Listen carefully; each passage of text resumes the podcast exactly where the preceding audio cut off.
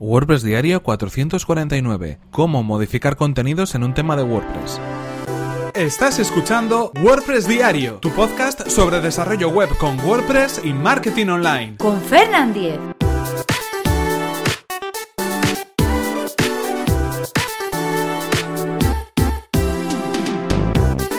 Hola, ¿qué tal? Hoy es jueves 12 de abril de 2018 y comenzamos con un nuevo episodio de WordPress Diario, donde hoy damos salida a una pregunta que en este caso tiene que ver con cómo modificar los contenidos en un tema de WordPress o concretamente dónde encontrar esos sitios en los cuales tenemos que modificar algún contenido de nuestra página web y no sabemos exactamente dónde poder hacerlo.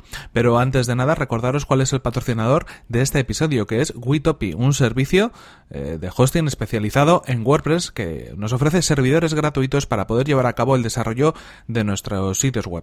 Son servidores optimizados para poder trabajar con WordPress incluso a mayor velocidad que en un entorno local. Así de sencillo. Tras registrar eh, con, en el sitio web con nuestro correo electrónico, vamos a disponer de servidores de desarrollo gratuitos durante 5 días y con, el tiempo, según validamos nuestras cuentas de correo electrónico o contratamos un plan, vamos a disponer de más días y más funcionalidades para poder trabajar con esos entornos de desarrollo, con esos servidores especiales para trabajar con WordPress.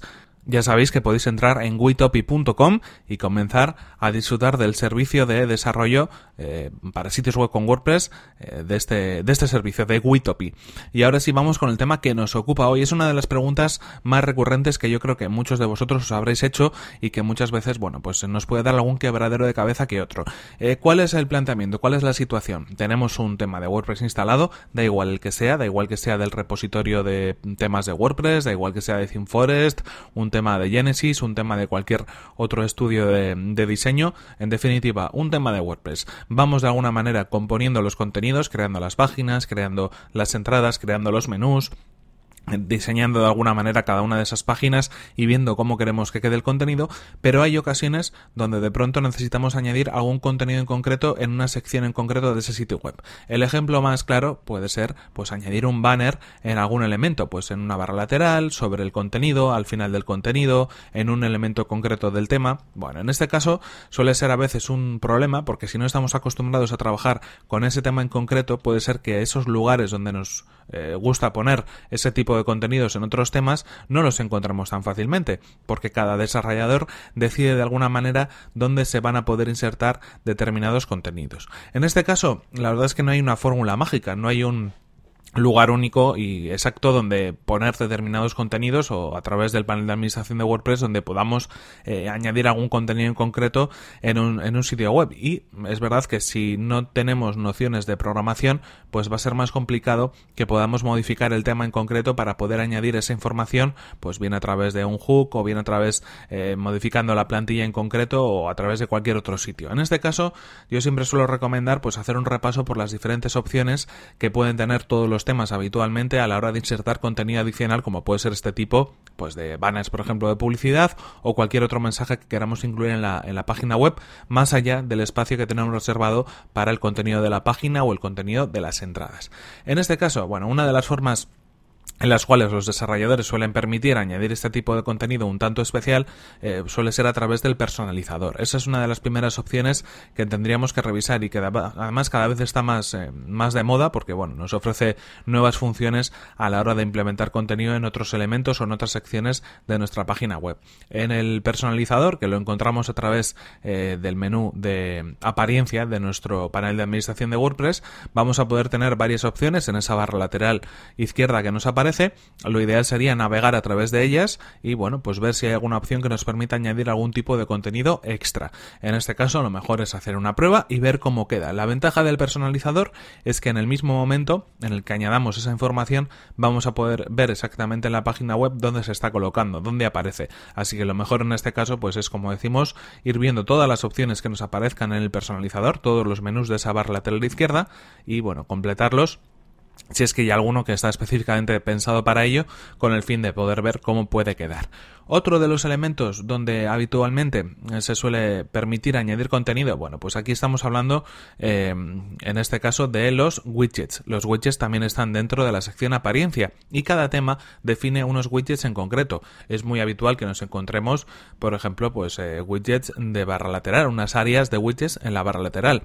También que nos encontremos unas áreas para poner widgets en el footer, en el pie de la página. Esto suele ser más o menos habitual, pero en muchas ocasiones se añaden widgets en otros elementos de la página. Si no los hemos definido correctamente o no hemos hecho pruebas añadiendo algunos bloques de texto o algunos bloques de imagen para ver cómo queda, pues no vamos a saber exactamente cuál va a ser el sentido o cuál va a ser, bueno, pues el, eh, eh, la finalidad para esos widgets en concreto o para esas áreas de widgets en concreto.